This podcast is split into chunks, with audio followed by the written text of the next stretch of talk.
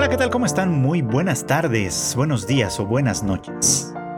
Sean, como siempre, bienvenidos a una emisión más de Anime Alivan, este podcast de Tadaima en el que, ya lo saben ustedes, su servidor Freud Chicken platica sobre lo que estamos viendo en nuestra temporada de anime, la temporada de otoño en este caso, pero que hoy, por ser como un motivo especial, tal vez no vamos a funcionar en esa misma lógica. Y esto en parte, en buena medida, a la forma en la que la serie de la que vamos a hablar fue emitida y la plataforma en la que se emite, que pues básicamente estoy hablando de Scott Pilgrim Takes Off y de Netflix, que es en donde ustedes pueden disfrutar de esta serie, que como es costumbre para la plataforma en sí, pues se estrenó toda de golpe eh, hace, hace unos días, ¿no?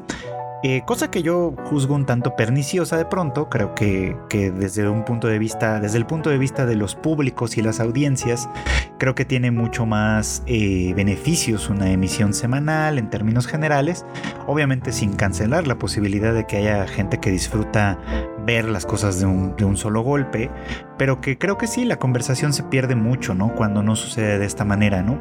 Y lo hemos visto con series de anime que se han estrenado así, ¿no? Como Oku The Inner Chambers, por ejemplo, que, que platiqué yo en, en este mismo podcast, en este mismo espacio hace algunas semanas, en fin. Pero bueno, pues creo que eh, llegó el momento sí de hablar de esta historia, de hablar de esta serie que no, no dejó, eh, no pasó sin pena ni gloria en realidad. ¿eh? Hubo, despertó me parece que algunas controversias, sobre todo entre los seguidores de esta franquicia. y obviamente pues hay algunas cosas interesantes, creo yo, que decir sobre ella, ¿no? Eh, primero, pues lo primero, ¿no? Quienes ubican, por supuesto, al personaje de Scott Pilgrim seguramente lo harán por una de dos razones, ¿no? Eh, o por las dos en un momento dado. La primera, obviamente, pues la serie de novelas gráficas, digamos, que comenzaron, bueno, que se publicaron más bien, pues por ahí de los principios del siglo XXI, si, si la memoria no me falla, y que, este, pues tuvieron una adaptación cinematográfica que gozó de bastante buena fortuna, protagonizada por Michael Cera y Mary Elizabeth Winstead, y que todavía hoy pues se considera, mucha gente la considera como una buena película, digamos, ¿no? Scott Pilgrim vs. The World, que en realidad es la única que yo había visto antes, ¿no? O sea, las, las novelas gráficas no tengo el, el, gusto de haberlas leído, de haberlas, de haberlas experimentado todavía, tal vez en algún momento eh, lo, haga. Así que todo mi antecedente pues era las películas, ¿no? Y desde que se anunció esta adaptación animada, esta serie animada, digamos, ¿no? Pues creo que había ciertas expectativas. Una de ellas mm, eh, que eh, no, me interpela a mí, al menos personalmente, y estoy seguro que a varios otros, es que detrás del trabajo de animación iba a estar un estudio japonés, en este caso Science Saru. que si ustedes han seguido este podcast por el suficiente tiempo, pues sabrán que es uno de los estudios eh, que, cuyos trabajos más me interesan a mí personalmente, ¿no? Eh, este es el estudio detrás de joyasas como Heike Monogatari, ¿no? Este Heike Monogatari, The, Heike Story, digamos, ¿no? Eh, de otras a lo mejor que gozaron de menor de menor fortuna, como, ay, ahora, ahora se me olvidó el nombre. Esta serie que, funcionaba en, un mundo como medio semi-virtual, que tenía algunos temas bien interesantes, pero creo que no se explotaron lo suficiente. Ay, ay, ay. Bueno, me acordaré en algún momento esto de olvidar los nombres de pronto se vuelve algo muy frecuente en este, en este podcast, claramente, ¿no? Y en fin, un, estudio que, que, fundado, que fue fundado por Masaaki Yuasa, en el que actualmente trabaja Naoko Yamada y que siempre, siempre, siempre ha tenido cosas interesantes, unas mejor más afortunadas que otras. Ah, por ejemplo, Keep Your Hands Off Oken, que si no han tenido chance de verla, es desde hace ya algunos añitos, recomendaría mucho que le dieran una oportunidad. Y eso era como lo interesante, al menos en principio, ¿no? Que esta, eh, pues que esta adaptación de Scott Pilgrim iba a ser a cargo de un estudio japonés, con un staff casi enteramente japonés, hecho como muy al estilo, digamos, ¿no? De, del trabajo de animación a los que, al que ya estamos bastante acostumbrados, pero que eh, pues como una manera de hacer una suerte de guiño a los fans de esta franquicia de hace muchos años, pues las voces eh, en el cast original, digamos, en este caso, iba a ser un cast en inglés eh, que, básicamente reunió a todo el elenco de la película de Scott Pilgrim vs. The World para la realización de esta serie, dando un resultado bastante bueno en términos generales, me parece, me parece a mí. Entonces, pues por ahí yo tenía un poco como cierto interés, ¿no? Porque hay parte del debate, no el más importante ciertamente, pero parte del debate que ha habido en torno a esto, pues va precisamente de pensar o de, o de definir, de decidir quizá si esta historia, si esta serie podía considerarse como una, eh, como anime, como tal, o, o no, ¿no? Dado que pues obviamente su director, el elenco de voces y algunos miembros claves del staff y obviamente su origen, pues es todo menos japonés, ¿no? Ni siquiera asiático. Estamos hablando de una historia concebida eh, enteramente en, países occidentales, ¿no? Este, y pues qué más occidental que Canadá y Estados Unidos en ese sentido, ¿no? Este, pero que pues el trabajo mm, de, desarrollo, digamos, y de producción y de todo esto, pues iba a ser creado por un estudio que no naturalmente eh, se ha dedicado obviamente pues a la producción de cosas con, con toda la estética y la narrativa propia del anime, que es básicamente algo que nos gusta. Entonces desde ahí un poco como parte del debate giraba en torno a eso, ¿no? Si podíamos considerar Scott Pilgrim Takes Off como un anime o, no, ¿no? Como a lo mejor otro tipo de producciones han sucedido, ¿no? Como Castlevania, además, que, que a lo mejor se revisten de esta, eh, pues de este nombre, de este título de anime que tiene cierta, que despierta, digamos, como cierto imaginario en, la audiencia, pero que eh, probablemente no lo es del todo, dado sus orígenes y todo esto que ya hemos platicado. Esto al final de cuentas fue lo menos relevante, me parece, ¿no? O sea, hubo quien evidentemente se enteró del asunto de Science Arrow involucrado y le tomó cierta importancia, y tal vez hubo más gente que no le tomó ninguna relevancia ese asunto, ¿no? Sino que simplemente lo tomó como una adaptación animada de eh, las novelas gráficas ya antes citadas, ¿no? Independientemente de qué estudio de animación lo realizara, ¿no? Y probablemente entendiendo incluso como la intervención de Science Saru como algo esto. Em, como algo subcontratado, quizá, ¿no? Desde cierto punto de vista, ¿no? Sabiendo del gran talento que hay en el terreno de la animación allá en Japón, pues, pues sí, no sería tampoco tan raro que una, una compañía, eh, pues, occidental de alguna manera recurriera a ese trabajo y a sus talentos para este desarrollo. Así que, pues, tanto debate por ahí, al final de cuentas, parece que no fue, ¿no? Realmente Creo que pocas personas lo consideran anime per se, a pesar de todo esto que ya mencionamos, y queda nada más como una adaptación o algo, que a eso es a lo que voy ahora, de una historia que goza de mucho, de, mucho prestigio, de muchos fans por supuesto, y que por lo mismo despertó cierta eh, suspicacia a partir de los primeros dos episodios, ¿no? En los que la cosa cambió de una manera muy, muy radical. Y es que yo no sé realmente cómo sean las novelas gráficas, insisto, no tengo el gusto de haberlas leído, pero recuerdo muy bien la película. La película de hace ya algunos años que, como les decía, protagoniza Michael Cera en el papel de Scott Pilgrim, eh, pues cuenta una historia eh, mezclando como una estética muy peculiar entre el live action, la fantasía, los videojuegos y demás, en la que Scott, el personaje principal de esta franquicia, eh, pues tiene, sueña con una chica, ¿no?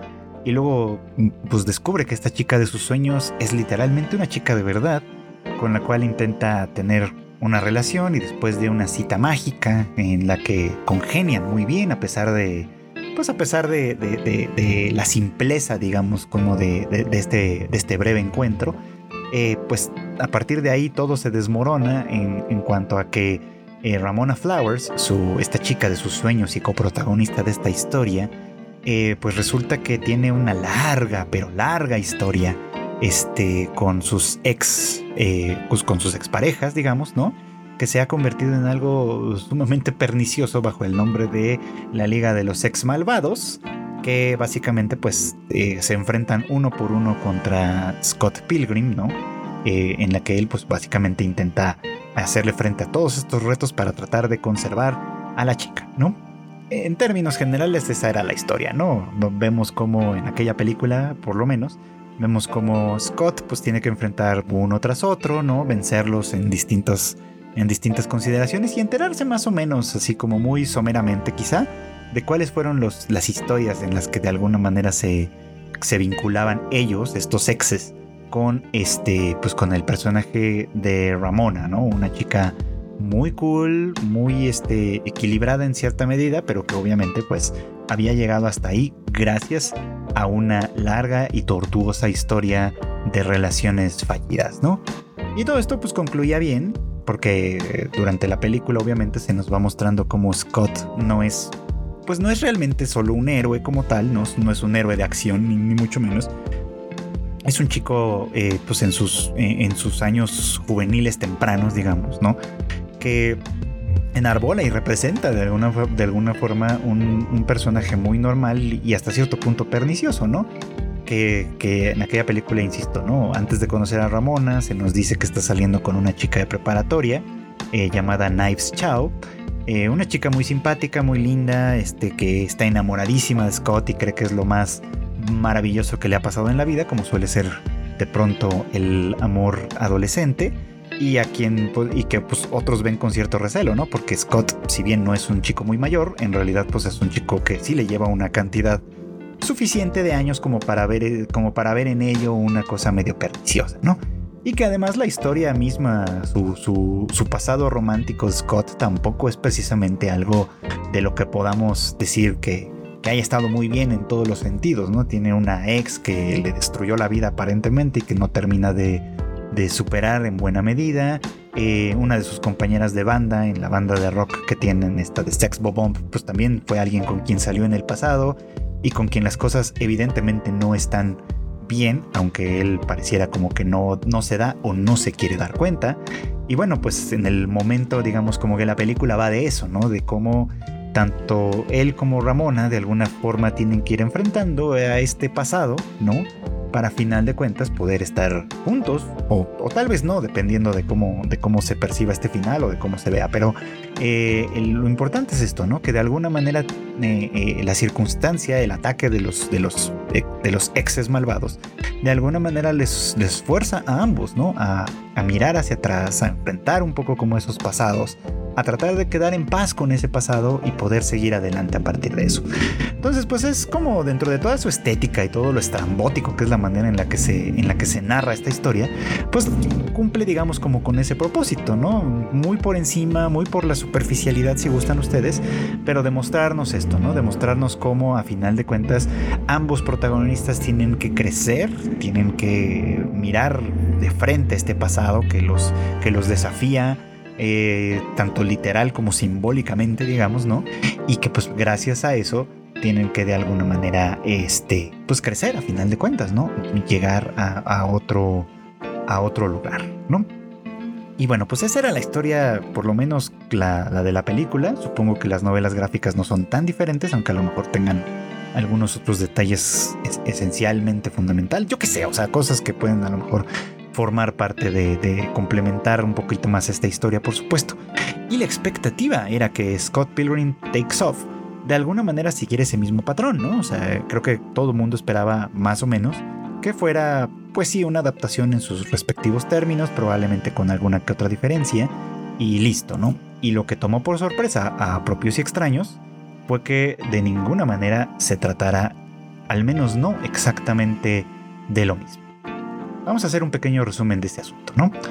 La historia aquí en el anime, vamos a dejarlo así, este eh, es e, inicia de la misma manera prácticamente que, que, la película y supongo que la novela gráfica, Con Scott siendo un poquito un patán, que está saliendo con Knives Chow, pero que cuando le preguntan si es su novia, responde que pues tal vez novia es una palabra muy grande como para esto, ¿no? Como para describir la relación en la que se encuentran. Este, y aunque ella, de nueva cuenta, está enamoradísima de él y quiere eh, y piensa que es lo máximo y, etcétera, bueno, pues de, alguna forma eh, pareciera que no hay esa correspondencia. Obviamente está la cuestión de este pasado medio eh, medio sin resolverse con Kim, la baterista de Sex Bomb, que tampoco, que tampoco funciona muy bien, en fin, ¿no? Y, e inicia de la misma manera, ¿no? Él conociendo, bueno, soñando primero con Ramona Flowers, después conociéndola, este, invitándola a salir, teniendo esta cita muy mágica, por supuesto, ¿no? Que resulta todo muy bien, que de alguna manera pone otra vez en controversia la cuestión de si va Scott a, seguir saliendo con dos chicas o si va a, o si va a ser este honesto con Knives, terminar con ella y, hacer lo que sea que decida hacer, en fin, etcétera, ¿no? Todo, hasta ahí todo va muy normal. Y el desafío de nueva cuenta de la Liga de los Sexes y la primera batalla con eh, Matthew Patel, el primero de los exnovios, el más antiguo de los exnovios de Ramona, que termina con algo que ahí es donde todo el mundo creo yo que sale un poquito como de balance, ¿no? En vez de Scott triunfar y prevalecer como en, las, como en la versión anterior o en la película, digamos, eh, aquí pues todo parece indicar que Matthew Patel se lleva la victoria, Scott pues desaparece como desaparecen los personajes en esta, en esta historia dejando unas moneditas atrás y esto pues básicamente lo cambia todo, ¿no? Porque con la desaparición de Scott, ¿no? Quien de alguna manera pues eh, queda ahí para tratar de resolver o de remediar este asunto, pues no es otra que la propia Ramona Flowers, ¿no? Quien se convierte automáticamente en, no en, deja de ser la coprotagonista para convertirse en la verdadera protagonista de esta historia, que a pesar de llevar el nombre eh, de Scott Pilgrim, ¿no? que, que, de alguna manera no solo le da nombre al personaje, sino a la franquicia en sí, pues ella toma de alguna manera esta posición eh, preponderante en la historia, pues se convierte a final de cuentas en quien tiene que enfrentar esta historia, este, pasado. O sea, Scott no lo hace por ella desde, este punto de vista, sino que más bien es ella personalmente quien tiene que hacerlo. Y todo porque pues la desaparición de Scott de alguna manera eh, pues, pues comienza a desarrollar eh, las cosas en, distintos, en distintos terrenos, ¿no? Y es ahí donde, insisto, ¿no? Los fans, eh, pues más acérrimos, encontraron un terreno sumamente cuestionable y criticable, ¿no? Porque primero porque la historia ya no se trata del héroe eh, al que habitualmente, pues bueno, al que estaban acostumbrados, básicamente, ¿no? Se trata de la heroína, que, que, que era un poquito como el objeto del afecto, como el trofeo a conseguir, en buena medida, y que obviamente pues las interpretaciones más maliciosas en ese sentido, pues ven ahí una agenda, ¿no? Una agenda feminista y lo que ustedes quieran, ¿no? Que a mí me parece que no hay tal, pero, pero vamos a, platicar, ¿no? Sobre, sobre eso un poquito, ¿no? Y que bueno, pues obviamente pues con el cambio de, circunstancia, de protagonista y demás, pues obliga a la, a, la historia a desarrollarse en otros terrenos e incluso le da un foco eh, un poco mayor, mayúsculo digamos, a personajes que habían quedado un poquito como fuera de como fuera de foco, digamos, ¿no? En la, en la, en la película, por lo menos, que, que, quizá no tuvieron un desarrollo muy, muy interesante, ¿no? Eh, a mí ese cambio me tomó por sorpresa, creo que como a todos, pero me gustó, podría decir que me gustó porque me parece que le da una oportunidad a esta historia de contarse otra vez, ¿no? Sin dejar de lado de alguna manera lo que fue. Es más, podemos considerar esto como una especie de spin-off, como un what if, como lo que ustedes quieran, pero que permite como dentro de sus posibilidades este, desarrollo adicional. Permite que conozcamos más y más a fondo a todo, bueno, tal vez no a todos, pero así a varios de los personajes que estaban ahí de la mano, ¿no? En particular, a los exes de Ramona y a la propia Ramona Flowers, ¿no? Que eh, al menos en la versión cinematográfica sí parece como que quedan un poquito como solamente delineados y caricaturizados, ¿no? Que no es que sea malo, para los propósitos de la película funciona perfectamente bien, pero que sí nos deja un poquito como, como en la duda de qué pudo haber sucedido ahí. Ahora, la serie tampoco es que lo haga del todo, ¿no? Creo que hay algunos de los personajes que se quedan muy muy planos, ¿no? Que se quedan muy muy en la superficie y que tal vez nos hubiera gustado ver un poquito más sobre ellos, pero de todos modos me parece que logra algunos, algunos aspectos interesantes, ¿no? Eh, pues en principio creo que el mayormente desarrollado en este caso pues es la propia Ramona, ¿no? Eh, que decíamos, ¿no? En, en, otras instancias ha sido representada pues simplemente como una chica cool, un tanto distante, eh, voluble de pronto quizá, ¿no? Que es algo que, la serie conserva muy muy interesantemente a través de los famosos cambios de color de pelo que desde la... Pues por, lo menos desde la película fueron muy significativos, supongo que la novela gráfica también tiene ese elemento y que pues en cada episodio de esta serie pues vemos como eh, como Ramona cambia el color de su pelo y de alguna manera, eh, pues eso abre el telón como para nuevos, como para nuevos momentos y nuevos alcances, ¿no? decía yo que ella es la primera en crecer, o la más importante de alguna manera en crecer y en ser desarrollada como personaje, porque pues sí, con la ausencia de Scott, ella deja de ser un poquito como simplemente el trofeo a conseguir, ¿no? Y como y, una damisela en peligro, en cierto modo, ¿no? Para convertirse en alguien que tiene que tomar decisiones por su cuenta, ¿no? Y que esas decisiones también pueden ser un tanto cuestionables de pronto. Lo digo esto porque, eh, bueno, después de la desaparición de Scott, ella es la que en sueños descubre, por así decirlo, a través de esta, pues, de esta conexión que tiene con él, eh, de esta conexión onírica, vamos, que tiene con él, descubre que Scott en realidad no está muerto, sino que más bien algo pasó, alguien quiere hacerles creer que está muerto, ¿no? Y al examinar los videos, las grabaciones que hay del lugar, bueno, de la batalla contra Matthew Patel, pues descubre eso precisamente, ¿no? Que eh, desapareció, que Scott no murió, sino que desapareció secuestrado por alguien que abre una especie como de portal, ¿no? En el suelo que de alguna manera se lleva a Scott y hace creer a, todo el mundo, o al menos esa, esa pareciera ser un poco como la idea, que Scott ha perdido la batalla, ¿no? Y entonces, pues a partir de ahí, ella eh, pues comienza, ¿no? Este proceso de investigación de quién podría ser eh, aquel que, desaparece por un lado Scott y que, bueno, básicamente, ¿no? ¿Y cuál sería el propósito de hacer algo como esto, ¿no? Y obviamente, pues los primeros sospechosos o los sospechosos de hacer esto, como una buena, como una buena novela de detectives, pues son aquellos que pudieran tener algún interés tanto en él como en ella, ¿no? La de, en, en, ocasionar o en romper con algo que apenas iniciaba, ¿no? por ahí hay el cuestionamiento, ¿no? Que me parece que es Julie quien le hace, ¿no? Que, que es como, ¿por qué hacer todo eso, empezar a hacer esta investigación y meterse en tantos aprietos por un chico con el que simplemente salió una vez, ¿no? Y que, y que no hay realmente, pues nada muy, muy sólido detrás de ello, ¿no? Y pues es una pregunta que se queda un poquito como en el aire, ¿no? Que se queda siempre eh, flotando un poquito detrás de las motivaciones de Ramona, que evidentemente se siente responsable de ello porque pues es la liga de sus exes quienes eh, por un lado ocasionan todo esto, pero que por otro lado pues sí, ¿no? La, la interpelan directamente en cuanto a su responsabilidad para con las personas con quienes se relaciona. Y creo que ese es uno de los valores interesantes aquí, ¿no? De los puntos interesantes que vale la pena enunciar, ¿no? A final de cuentas la narrativa va a estar guiada un poquito como por esta responsabilidad eh, afectiva, vamos a llamarle así, ¿no? Que se tiene para con las personas con quienes se vincula y se le ha vinculado en el pasado, ¿no? Y es que, insisto, no es como ningún secreto realmente, no es un secreto para nadie, que tanto Scott como Ramona tienen una historia preliminar.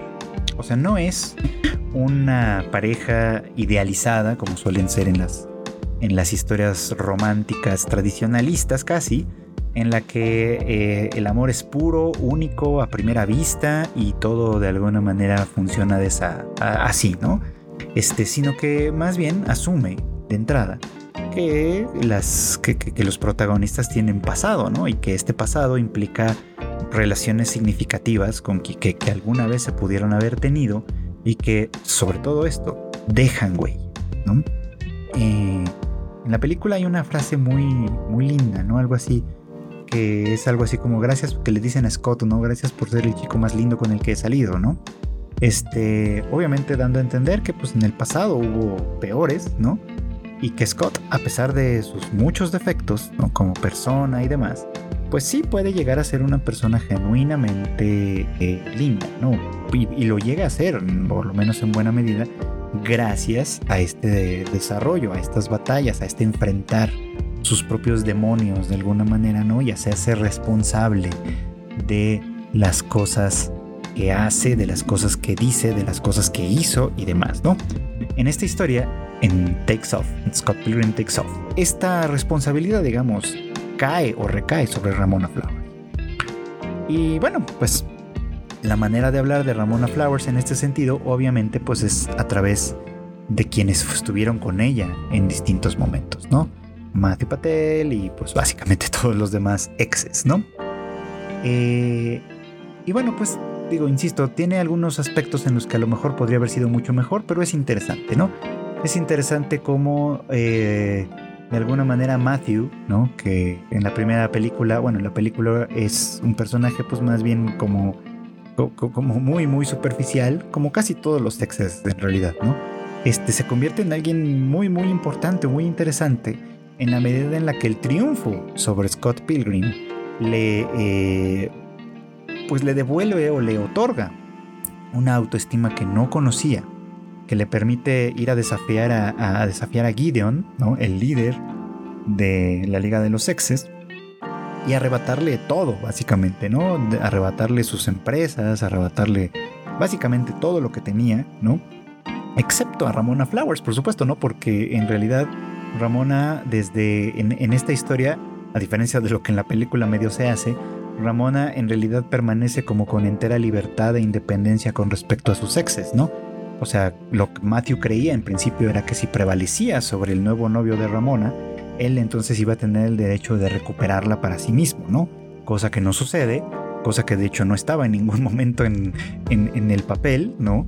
y que pues simplemente lo único que hace es colocarlo a él en la cima de esta pues de esta pseudo organización, ¿no? En donde todos los demás exes que estaban ahí vinculados pues obviamente pues empiezan a seguir un poco como el como bueno abandonan también a Gideon supuestamente para seguir a, a Matthew aunque en realidad pues vemos que cada uno de ellos ha seguido su vida en, eh, eh, de alguna forma, ¿no? A pesar de formar parte de este, de este grupo, de este, este grupo de exes medio tóxicos que en la película pelean contra Scott, ¿no? Como, como parte de una especie como de compromiso que tienen con, con Gideon, ¿no? Y que en cierto modo se nos deja entrever que está inspirado o sostenido con el rencor que todos ellos le tienen cada uno por sus respectivas historias con Ramona. Este, eh, pues básicamente aquí el, nuevo liderazgo significa que de alguna manera esta liga de los exes se desmorona y que cada quien, cada uno de ellos, ¿no? Pues desarrolla o se desarrolla en, en, sus, en sus propias búsquedas, ¿no? En sus propios, en sus, en sus, en sus propias búsquedas, no lo puedo decir, creo que de una manera mejor en este momento. Y eso es algo que Ramona va aprendiendo a medida que los va conociendo. Porque obviamente la idea que ella tiene de sus exes, con quienes en varios casos fueron relaciones más bien breves, que generalmente surgieron en, momentos muy muy específicos de la vida de Ramona, que eh, de alguna manera le hicieron sentir, aunque fuera muy momentáneamente, que, tenían, que tenía ella un vínculo con estos personajes que después rompe, ¿no? Ella misma, ella siempre es quien termina con ellos y los deja ahí, este, pensando ellos, ¿no? Quizá que tenían un, un vínculo especial, digamos, ¿no? Pero que ella no honra de ninguna manera, simplemente abandonándolos cuando ya no se siente, ¿no? Como, como, con la, como con la necesidad de permanecer con ellos, ¿no? y, cambiando a una siguiente relación. De hecho, da la impresión un poco como de que sus exes se enlazan así, ¿no? Como que cada vez que termina con uno, inmediatamente hay uno, uno más en espera, ¿no? Y que de alguna forma e, e, eso contribuye un poquito como al rencor que se siente y que pues no vamos a decir que esté bien o esté mal, pero que de alguna forma explica, me parece a mí, pues cómo es que este rencor pues de alguna manera se valida, ¿no? Entre los distintos exes. De hecho, me parece muy interesante que esta búsqueda inicia con eh, Ramona de alguna manera acercándose a Kim, ¿no? Una, pues, bueno, la baterista de Sex Bomb y pues una conocida, digamos, como ex novia de Scott, ¿no? Que eh, pues es muy evidente que a pesar de mantener desde cierto punto de vista la amistad con él, y la colaboración, dado que ambos forman parte de esta banda Sex Bomb, este, pues sí, es muy, muy evidente, muy patente el rencor que ella siente hacia él, ¿no? Que de alguna forma se siente, eh, pues, maltratada, menospreciada de alguna forma por, por este personaje, ¿no? Y que desde ese punto de vista, pues claro que sería una de las primeras y principales sospechosas, ¿no? De ser, de estar detrás de esta confabulación que, desaparece de alguna manera a Scott Pilgrim de la faz de la Tierra. Y, me parece muy interesante, creo que desde ahí este, este episodio me ganó, porque coincide, ¿no? Esta búsqueda de, de, de Ramona con Kim, con el ataque simultáneo, ¿no? Que recibe de Roxy, su, una de sus, de sus ex malvadas, ¿no? En este caso una chica, eh, con quien pues se nos dice, ¿no? Ella tuvo un romance más bien fugaz, dado que pues fueron compañeras de habitación durante la universidad. Roxy pues evidentemente es gay y de alguna manera pues hubo como algún acercamiento a Ramona, quien, quien, lo, pues, quien lo permitió, digamos, como que quien se dio a ello, pero que en algún momento eh, pues simplemente la abandonó, ¿no? Sin darle ninguna explicación. Me parece muy bonito, ¿no? Que, que, de alguna manera haya sido este como el primer giro de tuerca que le da la serie a esta historia. Porque de alguna manera equipara, equilibra, equilibra, eh, pues, ¿no? A los personajes de Scott y Ramón, ¿no? O sea, muchas veces decimos esto, ¿no? Y decimos con justicia que Scott es un patán, ¿no? Que la manera en la que trata a Knives, la manera que en la que trató a Kim, este, y obviamente la manera en la que se conduce en muchos, en muchos aspectos, no solo como novio y exnovio, sino también hasta como amigo, ¿no? La manera en la que trata a sus compañeros de, banda, también es un poquito como, como cuestionable, cuando menos desde ese terreno, pues nos equilibra justamente eh, al personaje de Ramona en las mismas condiciones, ¿no? Ella como ex también ha sido una persona eh, fría, una persona que de alguna manera no ha tomado en consideración los sentimientos de los demás y con Roxy la cosa es como muy patente, ¿no? Ella forma parte de la liga de los sexes, no tanto porque quiera regresar con ella, este, aunque obviamente creo que la chica le gusta lo suficiente como para como, para querer volverlo a intentar si fuera posible, cuando incluso, como, como le dice en algún momento, bueno, tal vez aunque sea como amigas, pero con beneficios, ¿no? pero que en realidad lo que, lo que a ella la motivaba a estar ahí presente y a actuar en, en, este, en este tenor era pues el resentimiento que sentía hacia ella, ¿no? hacia, no, no por haber terminado con ella, que creo que eso de alguna manera es algo que Roxy acepta muy bien, ¿no? Sino con el hecho de haberse ido sin decirle nada, ¿no? Dejándola como, como haciéndose, dejando que se sintiera ella como alguien, eh, pues sí, ¿no? Este, como alguien que carece de valor alguno, ¿no? y, y yo creo que bueno, pues e, e, es, un punto que, insisto en esto, ¿no? Me parece, me parece muy lindo, me parece muy bello, porque creo que los equilibra, ¿no? No, no nos pone a, Ramona como una persona, como, como una persona buena, deseable, etcétera, ¿no? Sino como una persona que puede llegar a ser así, ¿no? Irresponsable, tan irresponsable como el propio Scott Pilgrim, ¿no? Y de tal manera que ahora, ¿no? Este cuestionamiento que se le hace como de ¿por qué estás tan ¿Por qué inviertes tanto de ti, dejas tanto de ti en descubrir qué pasó con este chico con el que solo saliste una vez? Esto está como muy fuera de tu personaje, está muy fuera de ser quien eres, ¿no? Tú eres en realidad una chica distante, eh, eh, fría, quizá que no se toque el corazón, que ha abandonado a sus, a sus exes, ¿no? Sin, sin este, sin mayores explicaciones, ¿no? Sin, simplemente porque en algún momento ya sentía o sintió que, ya no quería estar más ahí, pero sin poder ser honesta ni consigo misma ni con ellos. En fin, o sea, como, como, como que de alguna manera los pone en ese mismo lugar, ¿no? Y da cuenta de que, de que lo que hace ella es realmente novedoso en ese, desde ese punto de vista, ¿no? Ella nunca había hecho algo como eso, ¿no? Ella nunca se había preocupado tanto por alguien que no fuera ella misma, ¿no? Y entonces que lo hiciera, pues es como llamativo, ¿no? Roxy creo que lo entiende, ¿no? Y creo que de alguna manera cuando, cuando tienen la oportunidad de hablarlo después de esta batalla en el, en, el negocio de renta de, de, videos, ¿no? Creo que tiene la oportunidad de hablarlo y de, y de, que Ramona se sincere con ella, ¿no? De que de alguna forma sí, este, eh, su, su, manera de irse, ¿no? Que, que, que, que que a lo mejor en su momento se racionalizó como una manera de, de, pues de proteger quizá los sentimientos de los demás e incluso de ella misma o de la manera que ustedes quieran, en realidad pues al final del día es, no, no fue mucho más que un abandono y ya, ¿no? Como que, de alguien que no quería enfrentar una realidad y de una manera muy muy semejante eh, Scott pues terminó con Kim, por supuesto, ¿no? De tal manera que sí, Roxy y Kim pues descubren que tienen esto en común, ¿no? Que tienen esta este, esta historia y que de alguna manera las dos pueden entender perfectamente lo que se siente estar en esa posición de dejar de ser vistas por el otro, de dejar de ser reconocidas por el otro, ¿no?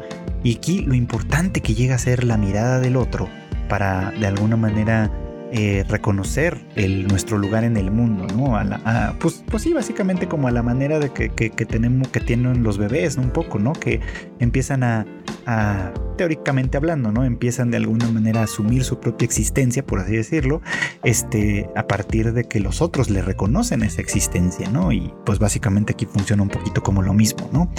Eh, eh, reconocer reconocidos, Kim y Roxy reconocidas como exes, ¿no? Reconocidas como personas por quienes en algún momento se sintió algo, pero que después eh, se les trató mal, se les abandonó y demás, ¿no? Pues llega a ser importante, llega a ser un punto como fundamental de cierre, ¿no? de ahí que este gesto eh, eh, al final de esta conversación difícil en el que Kim pues se aproxima a Roxy y la besa, ¿no? Como con la como con la intención de ver, ¿no? Si en este, bueno, así lo leí yo al menos, ¿no? Si en este, en, en esta identificación que tienen las dos como exes abandonadas podía surgir algo, ¿no? Que diera lugar a algo nuevo. Resulta que no, porque pues este no hubo, ¿no? Como, como las chispas, quizá, ¿no? Como no hubo como esta, eh, pues este, este placer que pudo quizá haberse conseguido, ¿no? Pero que de alguna manera queda ahí, ¿no? O sea, es, es, es un momento que comparten, probablemente a partir de esta afinidad pero que pues evidentemente no puede desarrollarse más allá porque pues ninguna de las dos está buscando eh, algo, algo realmente genuino en ese terreno, ¿no? Pero me parece eh, muy lindo cómo se, cómo, se, cómo se plantea, cómo se presenta y cómo se desarrolla. Y pasa lo mismo con, pues, con otros en realidad, ¿no? A medida que Ramona continúa con esta investigación va conociendo de nueva cuenta, reconociendo, vamos, en cierto modo, a sus exes, ¿no? De quienes ella tenía tal vez una impresión o una imagen muy superficial, ¿no? Dado que pues con la mayoría de ellos en realidad no duró gran cosa ni tuvo mucho oportunidad de conocerles, pero que a medida en la que, insisto de nueva cuenta, ¿no? Va haciendo esta exploración, va dándose cuenta de quiénes son, ¿no? Quiénes son ellos, qué estaba detrás de sus motivaciones y cuánto han cambiado realmente, ¿no? Porque a diferencia de Matthew, que a lo mejor en un momento dado sí expresa su, su deseo de recuperar el interés de Ramona, ¿no? Después eso creo que como que se le olvida, ¿no? Pero por, por lo menos al principio sí lo expresa, sí, sí dice abiertamente, ¿no? Que él creía que haber formado parte de la Liga de los Exes de alguna manera le confería el derecho de recuperar a, Ramona, pues en realidad de, los siguientes, digamos, como episodios en los que vamos viendo a cada uno de los sexes, ahora no como contendientes como en la película, sino más bien como personas sobre las cuales hay que investigar y conocer más, este, vamos dándonos cuenta primero de que muchos de ellos, o varios de ellos, en realidad ya no tienen interés en regresar con ella, ¿no? Roxy fue la primera, ¿no? Que, decíamos que, bueno, el interés estaba ahí, pero al mismo tiempo no tanto, etcétera, ¿no? Pero con personas como Lucas, ¿no? O como, o como Todd, ¿no? La historia es completamente diferente, ¿no? Eh, Lucas, por ejemplo, está este, en una batalla personal en un momento dado, ¿no? Este, en la cual pues su carrera se viene abajo, su vida se viene abajo, la... Eh, pues de alguna manera se tiene que, este, eh, los escándalos, ¿no? Que le han, que, que, le han ido surgiendo en su carrera como actor y demás, este, lo han puesto pues en el ojo del huracán de una, de una manera muy, muy desfavorable, ¿no? Y entonces él puede pensar en muchas cosas, menos en desaparecer al nuevo novio de Ramona, y tampoco es que tenga como tal el interés en volver con ella, ¿no? Es como, este, como que a final de cuentas, pues él él sí siguió su camino, ¿no? Y todavía tiene mucho por avanzar, ¿no? Todo, no es precisamente un personaje que diga uno, wow, ¿no? ¿Cómo ha crecido? ¿Cómo ha cambiado? ¿O cómo ha mejorado después de su relación con Ramona? Para nada. Simplemente es una persona que, eh, que, se encuentra de pronto con el éxito que, eh, que de alguna manera se sostiene o sostiene ese éxito en representar el papel del eterno chico malo, ¿no? Que no obedece las reglas y demás, pero que eh, cuando se, se, sale de ese papel, es decir, cuando deja de ser un papel y se actúa de esa forma, eh, pues, pues a partir de la realidad como tal, pues se encuentra con un mundo que realmente no valora tanto esa, eh, pues, pues esa, esa, forma tan adolescente de ser como él suponía en un momento dado, ¿no? Pero que si quiere seguir siendo así, quiere ser genuinamente así como de alguna manera parece que es un poquito como su postura, pues tiene que asumir las consecuencias de ello, ¿no? Y actuar en consecuencia, en consecuencia él mismo, ¿no? O sea, asumir lo que viene con ello y actuar de, de, una manera que sea lo más o menos consistente con ello, con eso mismo, por supuesto, ¿no? Un descubrimiento interesante. Un descubrimiento que también de alguna forma pasa por el otro eh, ex malvado que es Todd, ¿no? Un chico, ¿no? Que de alguna forma este, eh, eh, representa como una, una suerte de... como, como de ideal quizá, ¿no? Es atractivo, es fuerte, es vegano, ¿no? Lo cual recordemos mucho que en la película este, Envy Adams describe el veganismo de Todd como como algo que automáticamente lo hace mejor que los demás, ¿no? Y que en este caso además se manifiesta con la adquisición de, poderes pues prácticamente místicos, ¿no? Que le permiten, al menos en la película, enfrentar a Scott y que aquí lo ponen un poquito como, como un sospechoso, dado que los poderes veganos en este caso le permiten abrir portales dimensionales, ¿no? Con los cuales podría haberse, este, pues, secuestrado de alguna manera a Scott. Sin embargo, eh, como podemos eh, ver, no, Todd, eh, pues también se ha mantenido de alguna manera asociado, ¿no? En este caso con su, con su pareja Envy, ¿no?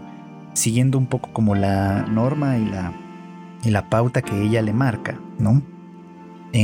poniéndonoslo, poniéndonoslo un poco como un personaje sumamente sumiso, ¿no? Sometido a ello y que en realidad podríamos decir que no cambia del todo, simplemente se ve su realidad alterada cuando Wallace que este, recordarán ustedes al roommate eh, sarcástico y, brutal, eh, al menos en toda la manera, en todas las cosas que dice y, por eso llega a ser bastante simpático, ¿no? Porque es como alguien que está tan seguro de sí mismo y está tan enamorado quizá de sí mismo, de una manera un tanto extrema como, como lo que de alguna forma podemos ver en Scott quizá, ¿no? Pero que este, en este caso, pues el hecho de que sea gay, ¿no?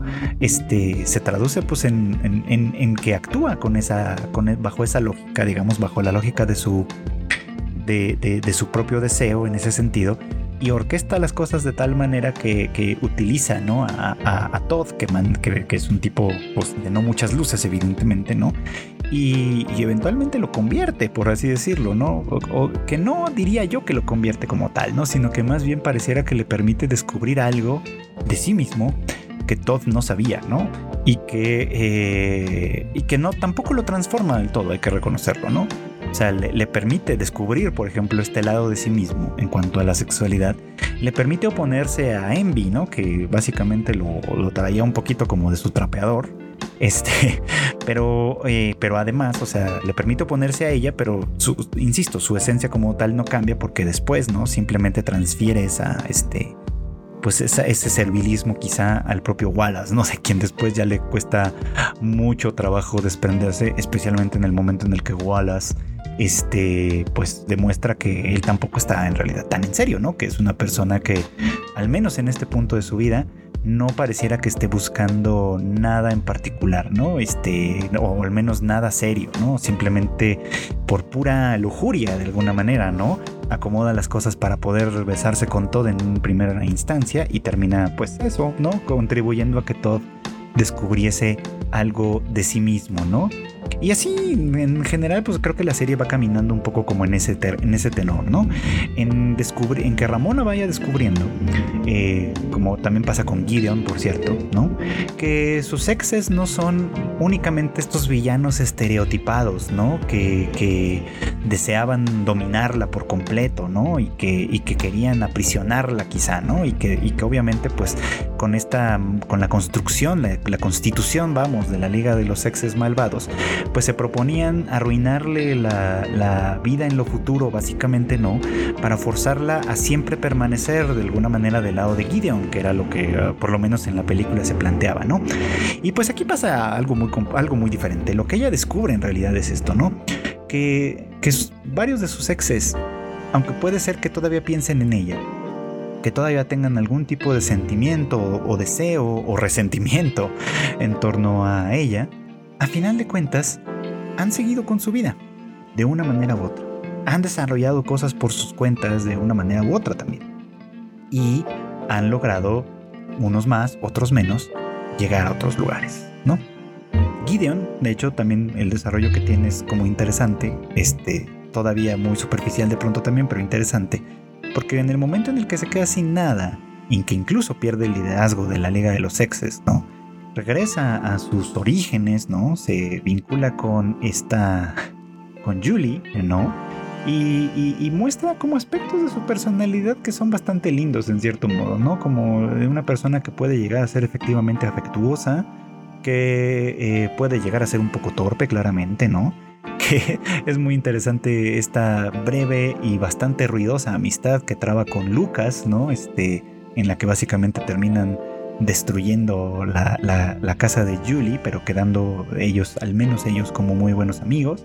Este, en fin, ¿no? o sea, como que de alguna manera nos muestra esto, ¿no? Que, que más allá de ser el estereotipo de los exes malvados y demás, son personas que, al igual que todos los personajes de Scott Pilgrim en general, eh, pues todavía tienen mucho, mucho por crecer.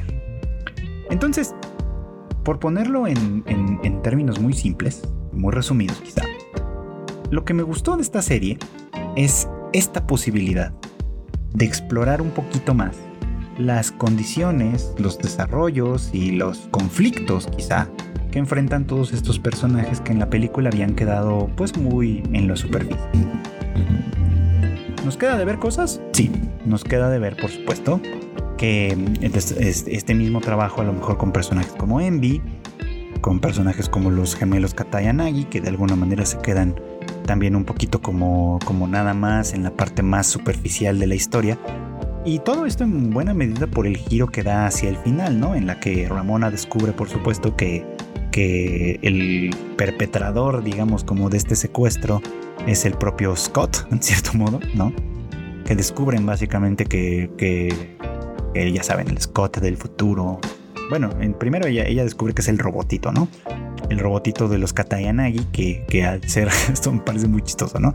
Que al ser un robot que no consume ningún tipo de alimento, pues es básicamente un vegano y que por lo tanto pues tiene los poderes, los superpoderes veganos todavía más desarrollados que todo, porque eh, no es, algo, no es un vegano que se convierta al veganismo, sino un vegano por naturaleza per se, y que a partir de ese como secuestro, ¿no? Orquestado por el Scott del futuro, que es un hombre un tanto, que es un hombre que en realidad no creció, ¿no? Que a pesar de su edad, a pesar de, de, la barba y a pesar de muchas cosas, sigue siendo en, en, su conducta y en su manera de ser un adolescente, termina haciendo esto con este recurso que, que, se vuelve muy recurrente de pronto y, y que a mí me parece en realidad bastante ramplón, que es el del viaje en el tiempo, ¿no? Y me parece ramplón por lo, insisto, como, como ya mencioné cuando hablé de Attack on Titan la semana pasada, creo que el, recurso del viaje en el tiempo es tentador y puede llegar a ser muy muy interesante cuando se desarrolla bien, pero que eh, en estos casos de pronto lo que lo que para lo que se utiliza y es interesante eso también es para para, para manejar la, la, la idea de qué pasaría si, ¿no? ¿Cómo podría resolverme la vida si mis decisiones hubiesen sido otras, ¿no? Y es de alguna manera lo que el Scott eh, mayor, de lo que el Scott viejo, ¿no? De alguna manera trata de, de, decirle a, Scott, ¿no? A, nuestro, pues ahora protagonista otra vez, ¿no? Que, que, su vida va a ser mucho más feliz si se mantiene lejos de Ramona Flowers. ¿Por qué? Porque va a ser una relación muy importante para él, porque de alguna manera va a ser alguien que le va a cambiar eh, muchas cosas, ¿no? Que de alguna manera va a influir muchísimo en su vida, pero que al final lo va a dejar adolorido, ¿no? Lo va a dejar sufriendo y triste, porque la relación eventualmente va a concluir, va a terminar, ¿no?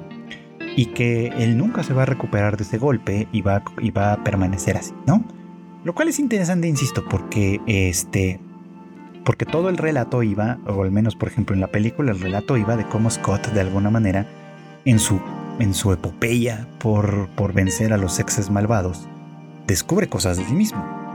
Descubre que es un patán, cosa que él tal vez no sabía o no había podido reconocer, y eso le obliga a reconocer cosas que ha hecho mal, le obliga de alguna manera a ofrecerle disculpas sentidas a Kim por la manera en la que la trata, a ofrecerle disculpas también a Knives por la manera en la que, en la, que la trata, por supuesto, ¿no? E incluso a reconocer que tiene su, que su propio deseo, ¿no? De alguna forma, es este, eh, eh, pues que estar en un momento dado con Ramona, ¿no? Y que tiene que, y que para poder llevarlo a cabo, primero tiene que reconocerlo, tiene que aceptarlo, ¿no? Y tiene que darse valor a sí mismo, no a través de su relación con Ramona, ¿no? La película lo hace de una manera muy superficial, pero creo que en esencia esa es la idea, ¿no? En esencia creo que esa es la idea que intenta transmitir, ¿no? Con esta imagen del self-respect que sale de la espadita, que, que, la espadita medio de videojuego que le sale ahí, por supuesto, ¿no? Y que aquí, ¿no? Más bien se hace como desde otro punto de vista, ¿no? Este, o sea, el, el Scott del futuro ve cómo la relación con Ramona funciona durante un tiempo, cuando menos, un tiempo bastante largo, pero que al final el fracaso de esta relación lo deja en la ruina, dándonos evidencia de que ese Scott en realidad no ha crecido, ¿no? De que él en realidad no es capaz de aceptar de ninguna manera que, eh, que su historia, ¿no? Su historia lo conforma en cierta medida, pero no lo predetermina, por así decirlo, ¿no? Que, tenía que aprender mucho más todavía para que esto pudiese funcionar. Y lo mismo va para Ramona Flowers, ¿no? A quien también vemos en este, en este momento futuro, que es quien de alguna manera eh, pone algunas de las cosas en orden, ¿no? Y que le dice a Scott, ¿no? sobre todo al Scott viejo, ¿no? Que ella en realidad pues siempre lo ha amado y siempre lo va a amar de alguna forma, ¿no? Pero que este que, un patrón que ella misma tiene que romper de sí misma, vamos, es este en el que aquello que ama eh, huye de aquello que ama, pues, para ponerlo así, ¿no? Poniendo en perspectiva esto, ¿no? Entonces las historias de sus exes, a los que ella abandonó con, esta frialdad, con este eh, desparpajo quizá, ¿no? Eh, en realidad tienen este otro trasfondo. Ella comenzaba a sentir cosas y sentía que a medida que los sentimientos crecieran y su, y su, y su, y su vinculación con estas otras personas pudiese haberse hecho más fuerte, quizá la iban a, poner en una situación difícil, en una situación de la que no pudiese escapar, a la que le tuviese miedo, ¿no? Un miedo infundado en realidad, o un miedo, un, pues sí, infundado como tal, porque no porque las relaciones como tal no pudiesen salir mal o no pudiesen lastimarle en un momento dado, sino porque huyó por un miedo que no tenía ninguna base, un miedo que de alguna forma este, eh, eh, simplemente estaba ahí, ¿no? Probablemente motivado por alguna otra cuestión, pero que, que, no tenía realmente explicación, ¿no? Se va en el momento en el que aparentemente es más feliz con ellos, ¿no? Y dejando, dejando a sus exparejas, ¿no? En una circunstancia de incomprensión, de desconocimiento, de, de no saber, vamos, ¿no? ¿Qué fue lo que pasó? ¿Dónde actuaron mal? Y obviamente dejándolos con esta cuestión un poquito como traumática, ¿no? Creo que Roxy lo, lo, lo muestra bastante bien, ¿no? O sea, ella no supo qué fue lo que hizo mal. Ella creyó que todo estaba muy bien, que, tenían una buena relación, que estaba con una chica que le encantaba y todo, pero que un día, sin decirle nada, la dejó. Y bueno, pues este descubrimiento de Ramona, muchos, muchos, muchos años después, ¿no? Fuerza un poco como las cosas en ese sentido, ¿no? a decirles a ambos, a sus versiones juveniles de Scott y Ramona, que, tienen que crecer, que la única manera en la que, en la que la relación puede llegar a funcionar de verdad y para siempre, muy románticamente hablando, es que los dos entiendan al otro básicamente, ¿no? Es decir, que él, por su parte, le dé un lugar de verdad en su vida, ¿no? Más allá de la idealización, más allá de, depositarle cosas que y expectativas que no necesariamente le corresponden, más allá de esta fantasía de ser la chica de sus sueños y verla como una mujer de verdad, como una mujer de verdad que también tiene fallas y que eso es lo que ella tiene que aprender, ¿no? Que al ser una, una, una persona real que huye de aquello que ama, no solo pues viene esta exigencia Scott, ¿no? De tú tienes que perseguirme, ¿no? Y tienes que recordarme constantemente, ¿no? Que, que todo va a estar bien y que vamos a seguir juntos y que de alguna manera podemos con todo. Pero que implica o debería implicar también para ella este desarrollo adicional, ¿no? Que ella deje de escapar y se quede a enfrentar lo que tiene en tiempo presente, ¿no? Es decir, que deje de ser pues la, la maldita, ¿no? Que pues de alguna manera abandonó a todos estos exes a su suerte y que este nunca les pudo o no les supo o no les quiso explicar qué había pasado, ¿no? Que por fortuna, pues ellos de alguna manera siguieron adelante, es verdad, y, todavía tienen mucho camino por recorrer, pero que pues ciertamente no son, no son nada más el estereotipo del villano que, que, que hace el mal por envidia o por lo que ustedes quieran, ¿no? Sino que son personas, ¿no? Con sentimientos de verdad sentimientos que fueron heridos en su momento y que pues necesitaban, como todo el mundo, un cierre.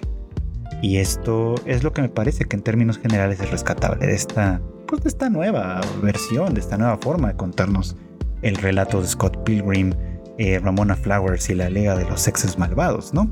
Que nos permite de alguna manera verlos con un poco como una nueva luz, ¿no? Si bien tuvo cosas que pudieron haber funcionado mucho mejor, me parece a mí, este, creo que por lo menos su valor está en esta nueva aproximación y en delinear un poquito mejor a varios de estos personajes que lo dije por ahí en Twitter y me parece que lo voy a repetir ahora. Me cayeron mucho mejor en esta versión y me parece que les puedo tener más afecto en esta versión que en la versión eh, cinematográfica que vimos hace ya varios. Y bueno, pues esto fue todo por hoy. Gracias como siempre por acompañarnos en el anime al diván. Ya saben ustedes que este podcast eh, Sale todos los miércoles en algún momento del día. Lo pueden encontrar en Spotify, en Apple Podcast, en, en Google Podcast, en Amazon y demás. Y también en otras varias plataformas más pequeñas para su conveniencia. Eh, además no olviden que pues este, tenemos como siempre la transmisión en vivo que hacemos en Tadaima Live con todo el equipo en punto de las 9 de la noche eh, de, de, hora de la Ciudad de México los jueves a través de nuestros canales en Twitch, en Facebook y en YouTube y que por supuesto tenemos este, pues las noticias más relevantes del mundo del anime, del manga y demás en tadaima.com.mx para que ustedes estén siempre informados de lo que viene, de lo que vendrá y de cómo está sucediendo las cosas por ahí. Eh, pues no me queda más que despedirme como siempre, agradecerles evidentemente pues su preferencia, que sigan escuchando este podcast, que sigan apoyándolo, que lo sigan compartiendo, este, que venga la discusión, que venga la conversación sobre estos temas, por supuesto. Se les agradece siempre a todos los que nos hacen el favor de hacer eso y pues no queda más que desearles que pasen buenas noches, buenas tardes o buenos días.